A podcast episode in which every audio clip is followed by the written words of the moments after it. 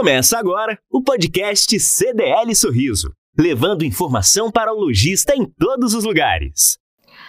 Olá, olha eu de novo, eu sou Deise Carol e hoje nós vamos conversar com a psicóloga Gabriela Matos. Em pauta, nós vamos falar sobre a pandemia, todas as mudanças impostas no mercado de trabalho, o crescimento do home office, a expansão dos aplicativos, enfim, a conversa vai ser boa. Gabriela, seja muito bem-vinda, obrigada pela sua presença.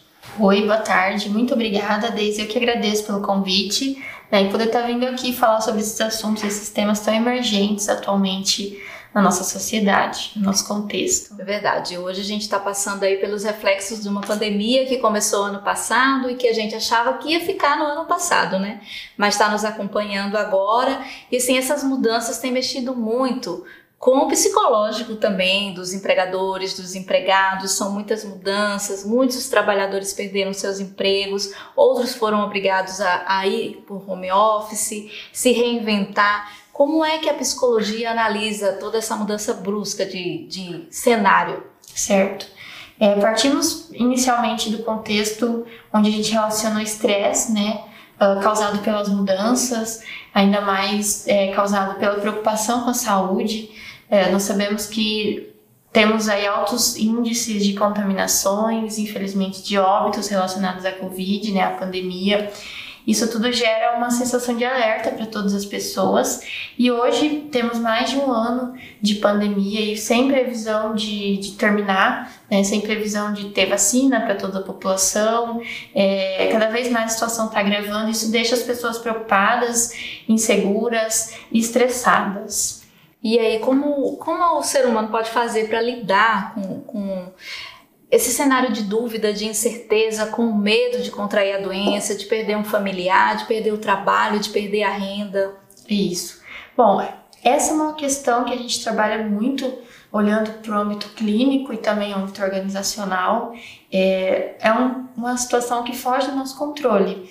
Né? Então, nós, o que nós podemos fazer é buscar é, nos prevenir né, da contaminação, evitar aglomeração, evitar se expor em ambientes onde podemos nos contaminar, é, buscar manter a nossa rotina do dia a dia mais normal, mais rotineira possível, porque a rotina nos dá uma segurança, um certo conforto. E por conta da pandemia, a gente precisou é, se adaptar de diversas formas. E essas adaptações que geram todas essas preocupações, né? Principalmente com a questão de trabalho, da, da empresa.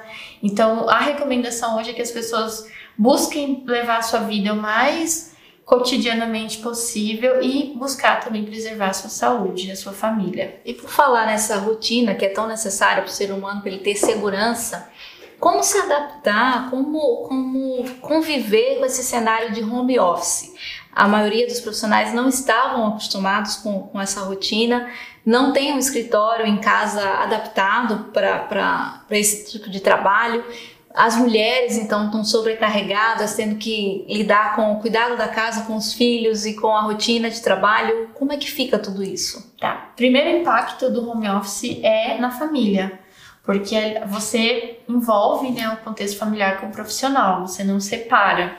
Uh, é possível dar certo, inclusive tem estudos que apontam que o home office até aumenta a produtividade, né, em alguns casos, mas também é necessário que a família preste um apoio né, para esse profissional. É importante que a pessoa que esteja em home office consiga separar a rotina de trabalho com a rotina doméstica, que haja um apoio em relação aos filhos, né? Apesar que hoje nós estamos, é, ainda não voltamos ao normal em relação às aulas, né, às escolas. Então, os filhos estão em casa uma parte do tempo e os pais também estão em casa. É, e as responsabilidades duplicam, digamos assim. Então, hoje, o profissional, além de profissional, ele tem que estar ali no lar, né, conciliando com a educação e as rotinas domésticas da casa. É importante tirar o pijama, se vestir é para trabalhar, é. ter uma postura de, de que está no ambiente de trabalho? Certamente. É importante levantar no mesmo horário, é importante usar uma roupa adequada, é importante estabelecer as suas metas de produtividade, é importante ter um controle do que você está fazendo, do que você está produzindo, né? É importante levar, encarar o home office como se fosse trabalho normal, como se fosse no escritório, mas com as vantagens, você não precisa se locomover, você está mais próximo dos seus filhos, você consegue se organizar melhor na sua casa por, por é, otimizar o seu tempo.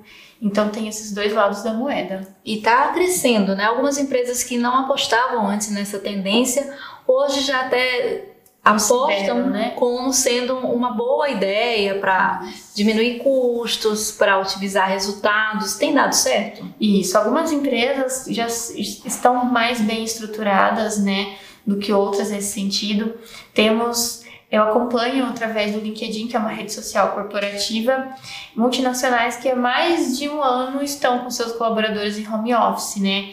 Então, em contrapartida, tem aí a redução de custos, né? de despesas de locação, despesas de estruturais, estruturais né? água, né? luz, internet. Exatamente. Colocando, mantendo o colaborador em casa. Daí algumas empresas enviam é, os móveis, né, cadeira ergonômica, mesa, todo o aparato para que o colaborador possa de fato ter um escritório montado em casa. E algumas empresas têm o um modelo híbrido, né, em que uma parte do, dos profissionais vão até a empresa, outra parte fica em casa, depois há uma Faz troca, uma rotatividade, isso.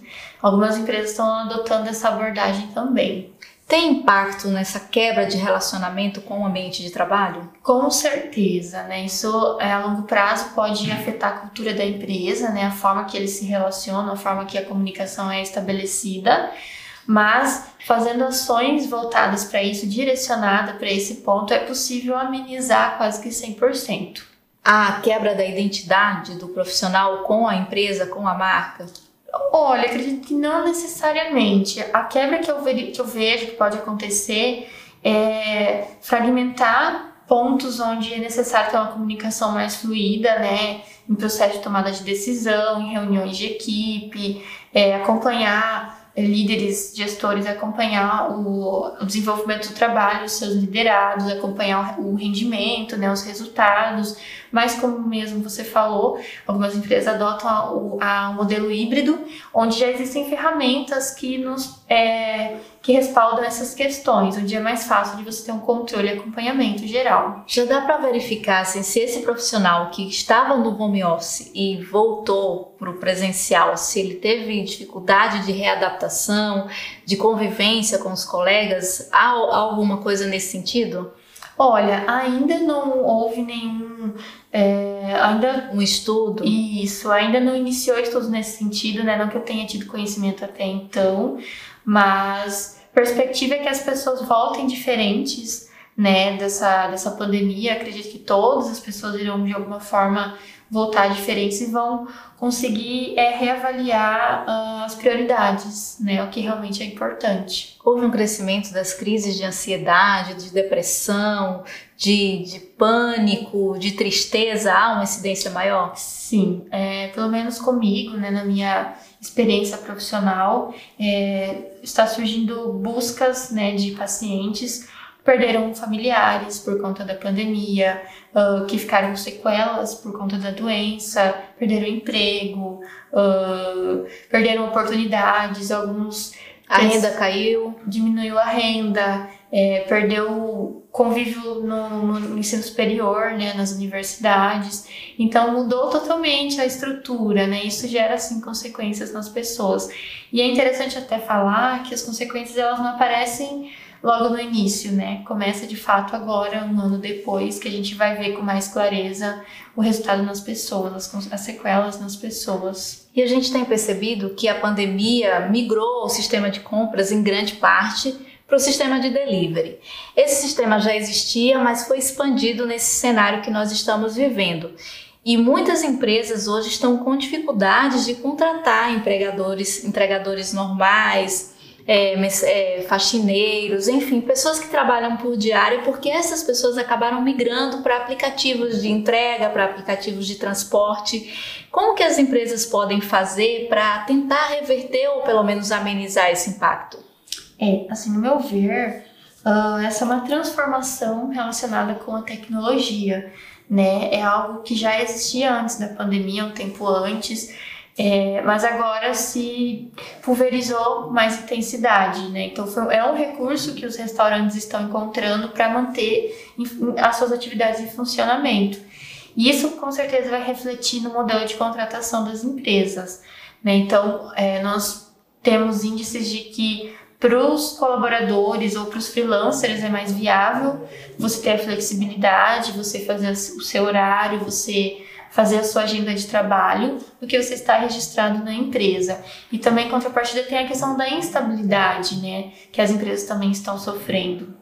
Gabriela, nós, nossa conversa está muito boa, mas por hoje nós vamos ficando por aqui. Certamente você vai voltar, a gente vai ter muito assunto aí para conversar. Nós agradecemos imensamente a sua presença e até o próximo programa. Perfeito, muito obrigada. Agradeço mais uma vez pelo convite.